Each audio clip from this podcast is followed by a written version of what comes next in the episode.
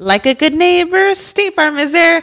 When you hear those words, you can feel good knowing that. State Farm is there to help you feel supported with the coverage you need for your car, your home, and even boats, motorcycles, RVs, and other things that matter to you. Now, let me tell you, girl, I don't got a boat, a motorcycle, or an RV, but State Farm covers my home and my car.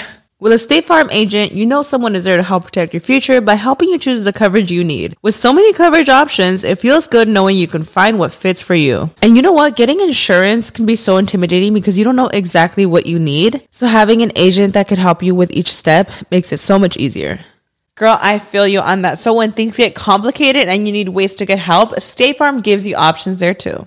Maybe you like to handle things in person or on the phone with your local agent, or you prefer to do it on statefarm.com or on the award winning app. State Farm lets you do things your way. I personally am the type of gal that likes to do things through an app. It just makes it more easier than going in person or hopping on a call.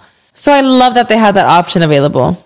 Girl, I like to use an app too. I'm not trying to pull up in person or, or call because I'm way too, I have too much social anxiety for that. I'm trying to do it on the app. So that's why I'm here with State Farm. And that is why, like a good neighbor, State Farm is there.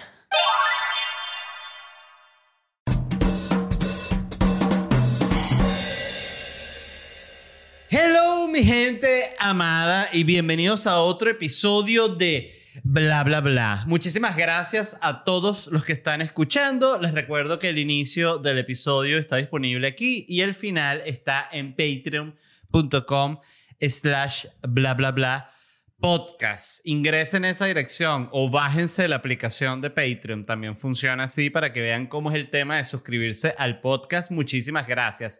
A los que están viendo esto desde YouTube, les pido de rodillas que se suscriban. Hay gente que dice, por favor, suscríbete o suscríbete si te gustó el episodio. No, nada de eso. Estoy, estoy suplicando, es mucho más, tiene mucha más gravedad que eso. Si estás escuchando desde Spotify, Disculpa este griterío, esto es solo para la gente de YouTube. Eh, sigue tú también ahí, por favor, en Spotify, Apple Podcasts, Google Podcasts, tus nalgas Podcasts. Gracias a todos los seguidores en todas esas plataformas. Los amo. Eh, miren, antes de arrancar con la primera noticia, quería mandarle un saludo a Héctor Chang, que es uno de, bueno, de las personas que escucha el podcast y que mandó esta imagen que le estoy pidiendo a Rodolfo que ponga aquí, que es de Parasito Shinguru. Eh, me imagino que muchos de ustedes recuerdan a eh, Parasito Shinguru. Bueno, eh, Héctor mandó esta imagen que me dio mucha risa porque está el Parasito Shinguru, ¿no? Parasito Shinguru, con sus papás, ¿no? Que son estos dos japoneses, ellos están muy tristes, me encantó ese detalle. Y está el Parasito también con, con sus brazos ahí eh, abrazando a sus papás. Me pareció muy bella imagen. Muchas gracias, Héctor. Y mm, vamos con la primera noticia de hoy. Esto, la verdad, no es como de estas noticias que tú dices, wow, qué bola es que esto sea así, pero que en cierta forma no sorprende tanto. Y es sobre el fraude del pescado a escala global. Eso no se lo esperaban, yo seguro estaban esperándose una cuestión de un robot o que yo iba a hablar de que en Marte, no, no, no, no. Que yo iba a hablar que, que Megan y que el príncipe, que la reina. Nada de eso. Hoy vamos a hablar del fraude del pescado a nivel global.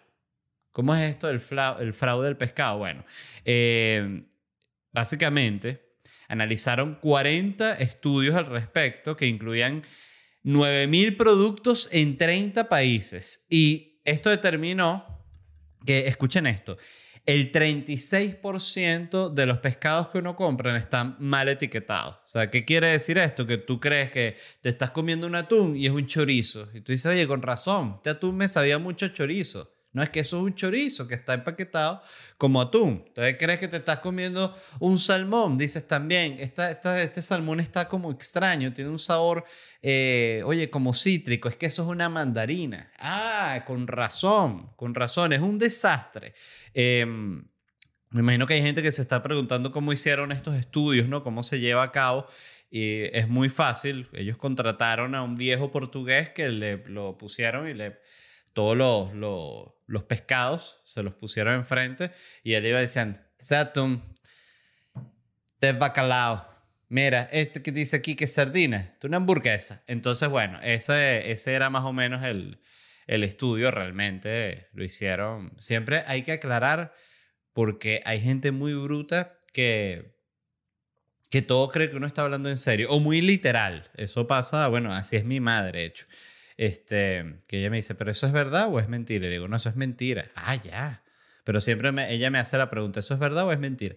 ¿Cómo son estos estudios? Bueno, eh, hicieron estudios de ADN, mandaron estas muestras, mira, esto que, aquí están todos estos percados, estos salmón, este es uno italiano, este es uno de que venden en Inglaterra, este otro que venden en Perú. Entonces hicieron muestra de ADN para ver si era lo que era. Entonces, la verdad, eh, es en todo el mundo que sucede esto. De hecho, eh, aquí tengo como una, una gráfica que puse para, para guiarme yo mismo. Y en Asia es donde está mejor etiquetado el pescado, que me parece que tiene sentido porque diría que Asia es como, el pescado es como su vaina, ¿no? Pero Suramérica, escuchen, es el segundo que, que está, o sea, desde abajo, es lo que quiero decir, que, o sea, no etiquetan tan mal. O sea, está Asia es el mejor, después está Suramérica, que por fin Suramérica no, no es el peor. Eh, cosa para alegrarse, ¿ves? O sea, no mentimos con eso del, del, del, del pescado. ¿eh? Mira, ese se curvina curvina, es una rata así estirada, agarrada con unos hilos.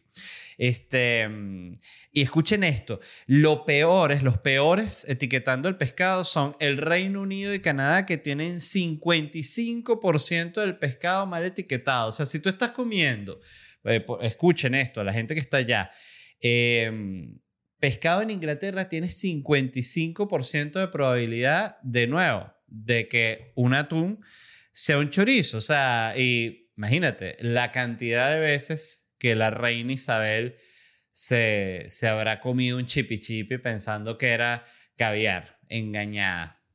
De verdad, qué horror. Este, mm, anoté aquí unos, puse que datos reales, imagínense, yo mismo me tengo que anotar y que datos reales para diferenciarlos de toda la cosa inventada que digo. Este, dice que casi siempre, o sea, cuando se hacen como estas, estas estafas, eh, dan un pescado que es de la de diferente especie, pero como de la misma familia. Dice que en, en el Reino Unido 70% del pargo que venden es otro pescado. O sea, este ya son como los casos más extremos, ¿no? Específicamente este del pargo en, en Inglaterra, 70% del pargo, eh, ya sabes, la gente que está escuchando en Inglaterra y, que le gusta ir al supermercado a comprarse pargo, ya saben que es muy probable que sea otra cosa. Y en Singapur, esto me llamó mucho la atención, dicen que frecuentemente venden bolas de gambas que no tienen gambas, sino que son solo cochino. Y lo bueno del cochino es que igualito lo ponen frito, vuelta y vuelta, y que ah, estas bolitas de estas, estas bolas de gamba están ricas, fritas, y sabe como a cochino. Eso sí, la gamba sabe como cochino. Oye, ¿cuántas, cuántas cosas no habrán sido eso? Cuando la gente dice, eso sabe, eso sabe igual que el pollo. Bueno, porque te dieron pollo. No, yo probé tal animal, sabe igualito al pollo. Yo probé culebra, sabe igual a... Bueno, culebra también dicen que sabe como el pollo, este, no sé. Em, ajá, pero ¿por qué pasa esto? ¿Es porque están confundidos?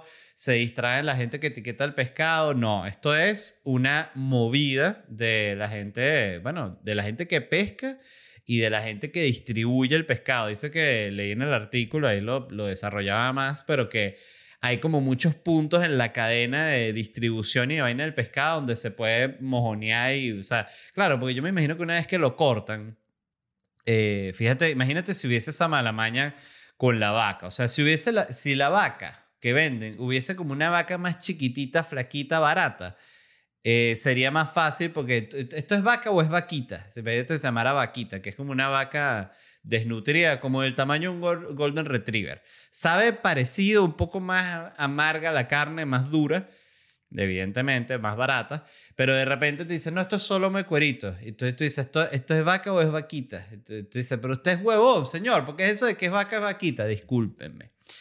Em, Pero ajá, escuchen esto. Esto es, dice que porque es una, básicamente una estafa de, lo, de los pescadores y de las distribuidoras, porque dice que siempre que en la mayoría de los casos donde han hecho estas pruebas de ADN, sustituyen pescados caros por baratos, no al revés. O sea que están confundidos, pero están confundidos a su favor. Entonces, bueno, eh, esto, para hablarlo aquí claro, porque yo siento que ese es un... El, el gremio del pescador siempre está como que, ay, dando lástima, el gremio de, la pescadería. No, que yo estoy aquí todo el día fileteando, que huelo a pescado, llego a mi, casa, mi esposa no me, no me quiere. Bien hecho, bien hecho por mentiroso, por estafar a la gente.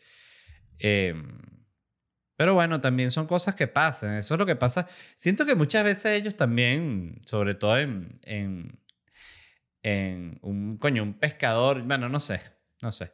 El pescado en restaurantes, fíjense que también en restaurantes como todo otro mundo porque ya el quizás el, o sea, ya el restaurante quizás está comprando una vaina barata que no es y además el restaurante a su vez quiere sustituir la vaina barata que ya está comprando por una vaina más barata. Entonces el, el restaurante como una doble estafa. Entonces analizaron los platos de 280 restaurantes en 23 países y uno de cada tres estaba mal etiquetado. Dice que los países donde peor etiquetan los pescados, o sea, que, en los restaurantes que comes una vaina y es otra, es en España, Islandia, Finlandia y Alemania. Esos son los países donde es peor la vaina. Fíjense que esto es, es interesante, es como un problema del, de los medio de los países desarrollados y en particular los, españoles no sé qué hacen metido en ese grupo ahí con Islandia y Finlandia y, Alemania, pero bueno, ahí andan. Entonces, nada, yo lo que diría, aprovecho mi, mi espacio de, de mi podcast para hacer un llamado y que salgamos a las calles a protestar. O sea, podemos ir, reunirnos grupos e ir a las pescaderías y con pancartas, ¿no? Y gritar, queremos que el pescado sea pescado, queremos que el pescado sea pescado. Y una persona que va pasando por ahí que no entiende nada dice, no, no, pero el pescado es, pescado, ¿no? O sea, no lo pescan. El no, no, es que eh, vea el episodio de, de, de bla, bla, bla. La gente, ¿cómo? Nada, que vea el podcast.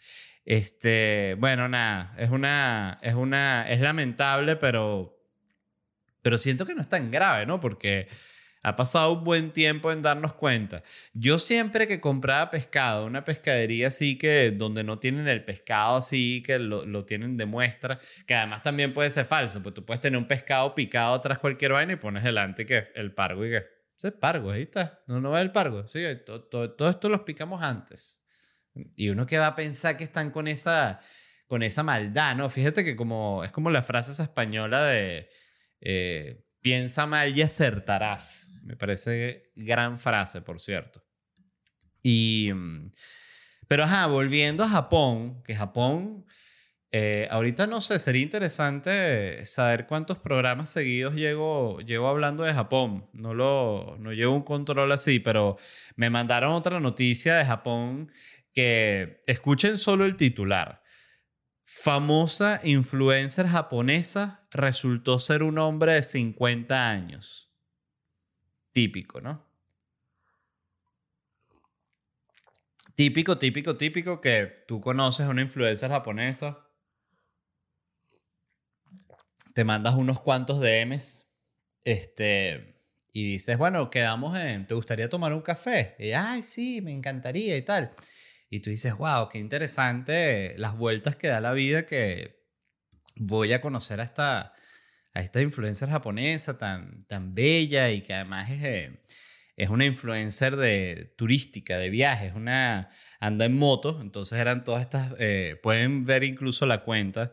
Yo no sé si esto es un fake news, eh, este, cuidado, pero parecía verdad. Dice, la cuenta es Asu, Asusa con Z, es A-Z-U, Azusa, Azusaga, Azusaga Kuyuki, Azusaga Kuyuki. Yo lo, lo leí como si alguien de verdad lo estuviese buscando. Este, Y sé que alguien de verdad lo está buscando. A Susaga, a Susaga Kuyuki. Susaga Kuyuki. Es un tipo de 50 años. Entonces, esto es una historia real. Lo descubrieron porque, claro, él subía las fotos de pura selfie o que si de espalda, si tú ves como una espaldota, pero igual como esas chaquetas de moto tienen como unas hombreras y tal, entonces la ves de espalda y tenía como el pelito que salía largo eh, por, por debajo del casco. Entonces, en alguna foto, según el artículo este que leí, se veía en el reflejo, en el reflejo del, de un vidrio o algo así, la, el, eh, bueno, el japonés de 50 años. Entonces, me gustó mucho esta noticia porque fíjate que a veces solo necesitas un filtro para seguir tus sueños. Y que ahorita los filtros de verdad hacen que... O sea, ya incluso los filtros como que los más sencillos que tiene el celular son tan buenos y te arreglan tanto la piel y, los dientes y, los poros y todo, lo pone todos los colores, todo mejor, los ojos te los pone el, blanco más blanco, o sea, eh, todo lo mejora tanto que uno ya cuando se ve en persona, la gente dice, se da asco, o sea, es como que, nada, no huevo, nada, o sea, quiero ya que tengamos el chip para poder activarte el filtro, porque estás demasiado feo y yo estoy demasiado feo, actívame el filtro. No me veas sin filtro. es el nuevo. El nuevo me. El nuevo estoy desarreglado. No me veas sin filtro. No, no entres, que estoy sin filtro. Eh, y también me hace pensar este japonés de 50 años, la cantidad de influencer y gente por ahí que, que de repente nutricionistas, nutricionistas famosas son, son un, tipo, imagínate. Quizás Sasha Fitness es un, un maracucho de, de 50 años. ¿Quién quita? Y que no, pero eso no se puede lograr solo con un filtro. Ah, pues. Y que la familia también, todo animado, eso todo lo hacen ahí, que eso lo hacen todo en la computadora. Lo hacen todo en la computadora. Me encantó esa noticia, les, soy honesto. Este. Mm, ajá, lo otro de lo que quería hablar es de este. Esto me lo envió Daniel Jacome. Quiero dar crédito. Cuando me acuerdo, anoto los nombres. A veces se me olvida. Pero. Pero es importante dar crédito a la gente que envía los temas. Hay cantidad de gente en este momento arrecha y pensando que mentiroso, he mandado temas, los has dicho y no me has dado crédito. Es verdad. O sea, a veces me pasa incluso que hay gente que me manda un tema que si por un DM de Twitter, Led, este tema te puede interesar y yo lo veo en el momento y digo, coño, sí está bueno. yo lo que hago es que yo tengo un documento, un Google Doc del, del podcast. Y yo lo que hago cuando veo una noticia, que no estoy en el día que estoy escribiendo, la copio el link y lo pego en ese documento. O sea, simplemente lo dejo ahí. Yo después el día que me voy a sentar a escribir, lo, lo, me encuentro con eso. Este, entonces, bueno, la gente que me ha mandado temas, también decirles gracias, gracias, gracias. Esto es lo que se llama el The Backfire, backfire Effect o el efecto contraproducente. ¿Qué significa esto? Ay. ¡Qué set!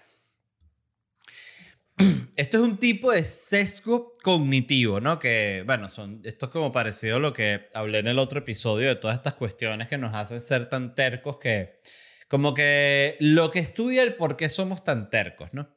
Y hace que la persona crea algo eh, y si se le presenta evidencia en contra de esa creencia, hace, esto hace que la persona crea más aún, ¿no? Entonces esto lo comprobaron con una cantidad de, estudios, ¿no? Yo anoté algunos los que me parecieron más interesantes. Está uno que lo hicieron en Chicago sobre, y es político, ¿no? En Chicago, un estudio demostró que a las personas que iban a votar, o sea, lo hicieron en, relación a unos candidatos, no me acuerdo qué tipo de elección era, pero a las personas que iban a votar se les preguntaba cuál era el candidato favorito de ellos y se les daba información este, verificada en contra de ese candidato. O sea, tipo, bueno, pero sabes que ese candidato estuvo involucrado en tal peo y sabes que ese candidato también hace unos años no sé qué y tal.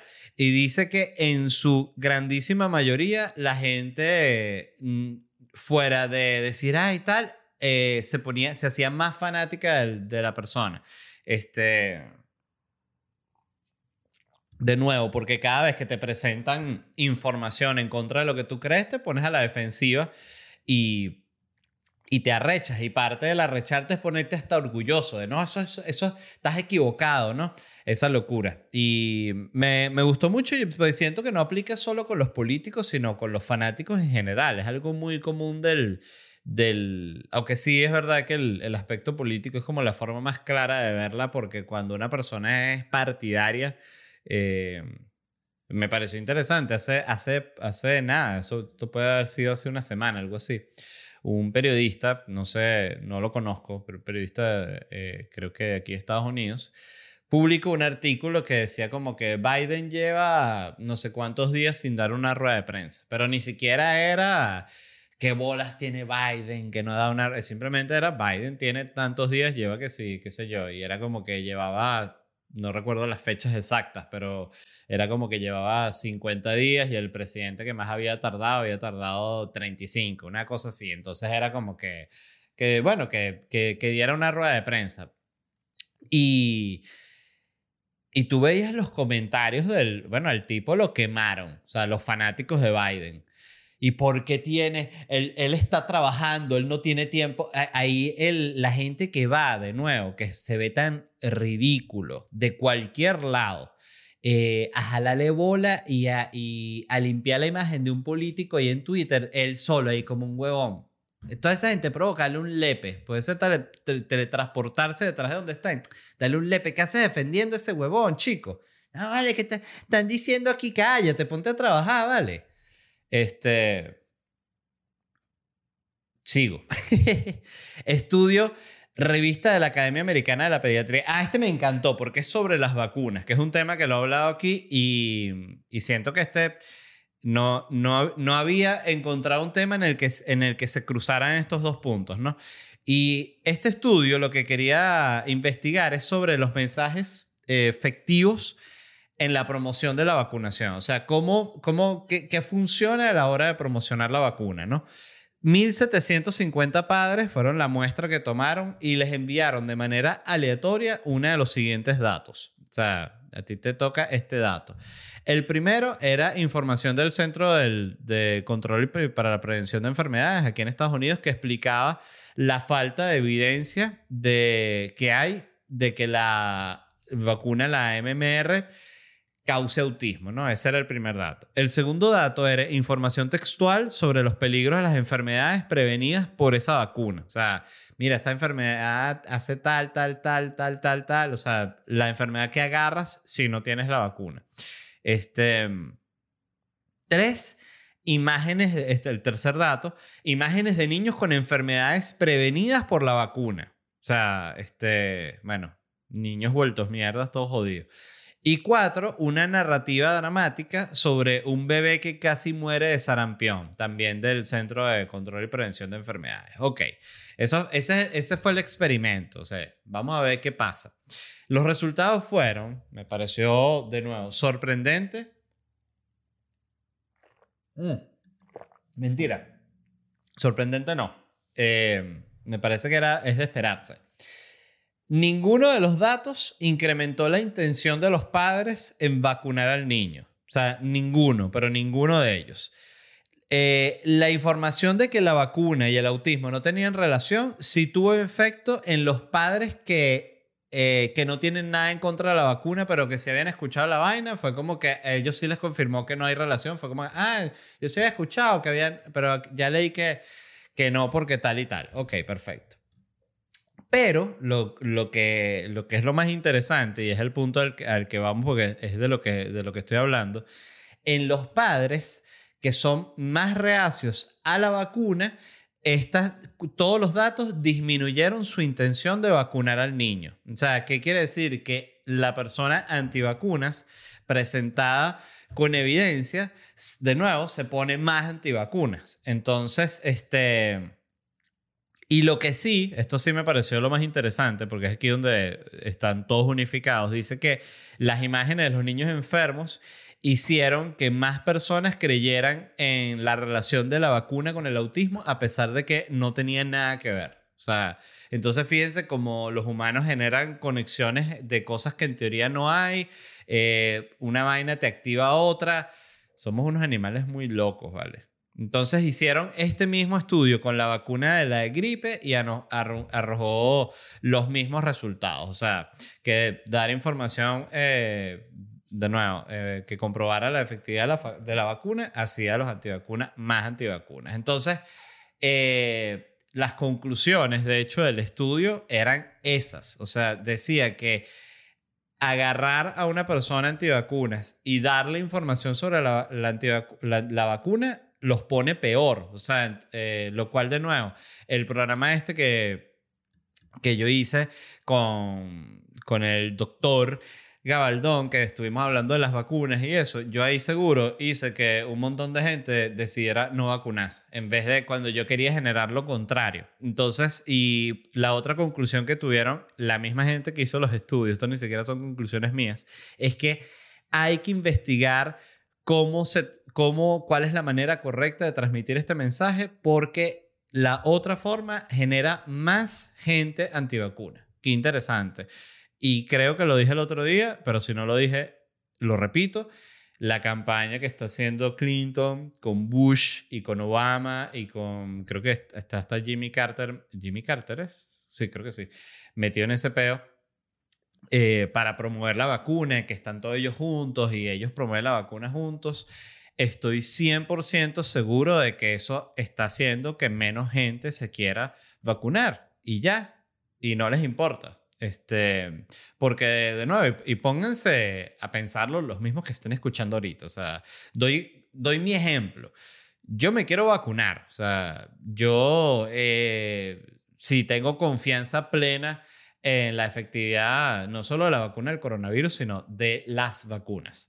Este, yo no necesito que Bush me diga que me vacune. Ahora, si yo me pongo en el otro lado y yo no creo y yo desconfío de las vacunas y por qué sacaron esta vacuna tan rápido. Si yo veo a Bush y a Clinton y a Obama vacunándose, ahí se me activa y digo, ah, mira cómo me la quieren clavar, pero es que está, está, está, está clarito, papi. ¿Para qué se van a salir esos juntos? Si eso no salen juntos para nada, Bush, y justo para eso sí, para la... Ah, porque están todos... ¿Ves? Entonces le estás, le estás echando gasolina. Es muy arrecho. Es como que Simplemente hay temas eh, donde tiene un grandísimo poder callarse la boca. Qué impresionante. Yo... Y creo que esto aplica a todo, o sea, porque esto del efecto backfire, el, el efecto contraproducente, aplica literalmente con todo. Uno lo que más ve en Twitter es gente peleando con, con comunistas. O sea, yo que, de nuevo, mucha de la gente que sigo en Twitter son venezolanos de todo tipo. Venezolanos en Europa, venezolanos aquí en Estados Unidos, venezolanos en Canadá, venezolanos en Venezuela, venezolanos en Argentina, venezolanos en Chile, este, venezolanos en Italia, venezolanos en Francia. Todo. Este, y todo tipo, la verdad, idiosincrasia, hay de todo, hay una muestra de todo. Y lo común que es ver a un venezolano discutiendo con un comunista por Twitter.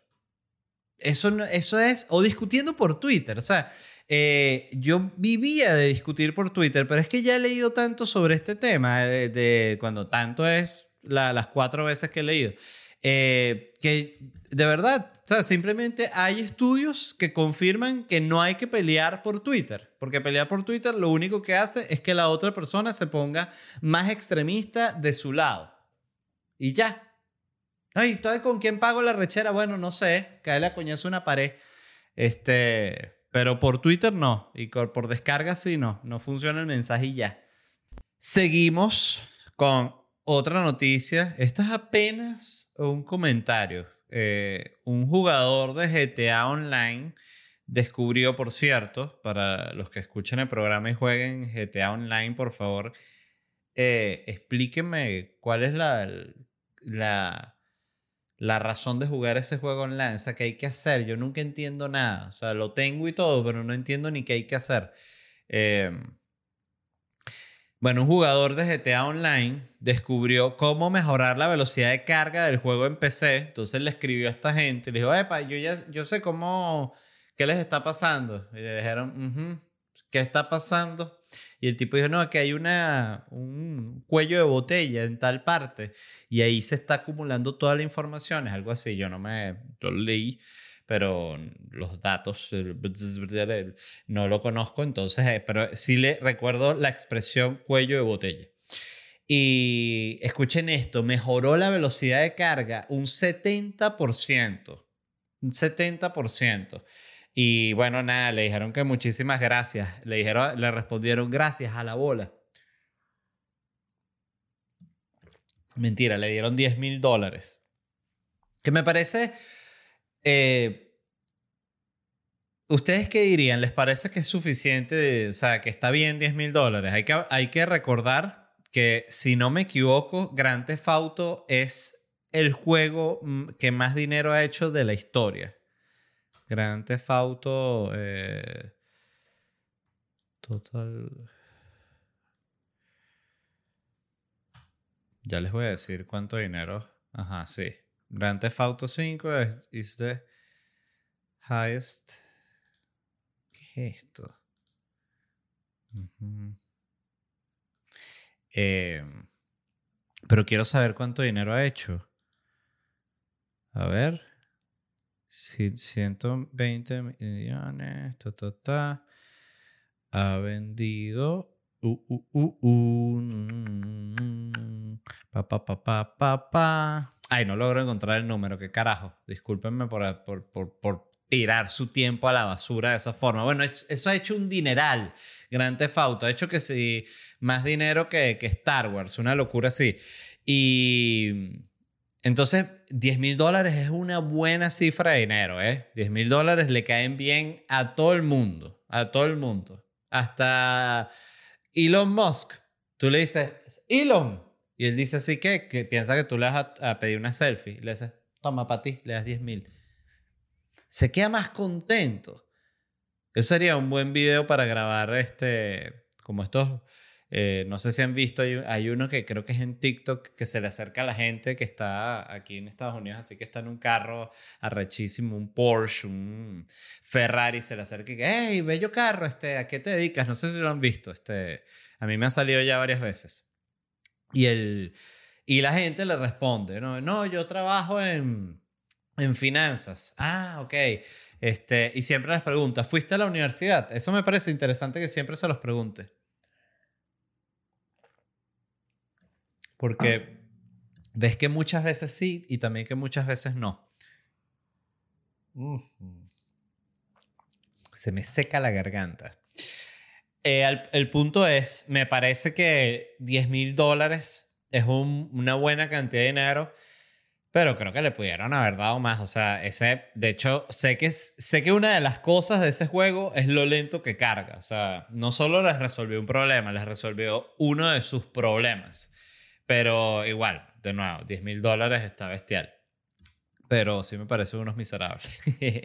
Mil gracias a todos los que escucharon este fragmento. Si quieren ver el episodio completo, suscríbanse en patreon.com slash bla bla bla podcast. Quiero agradecer también a la gente de Whiplash Agency, agencia digital. Pueden revisar su trabajo en Instagram, wplash y por supuesto en ledvarela.com.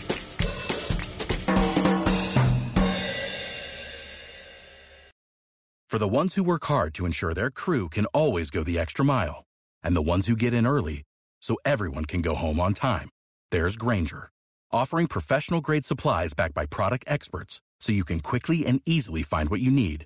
Plus, you can count on access to a committed team ready to go the extra mile for you. Call, clickgranger.com, or just stop by. Granger, for the ones who get it done.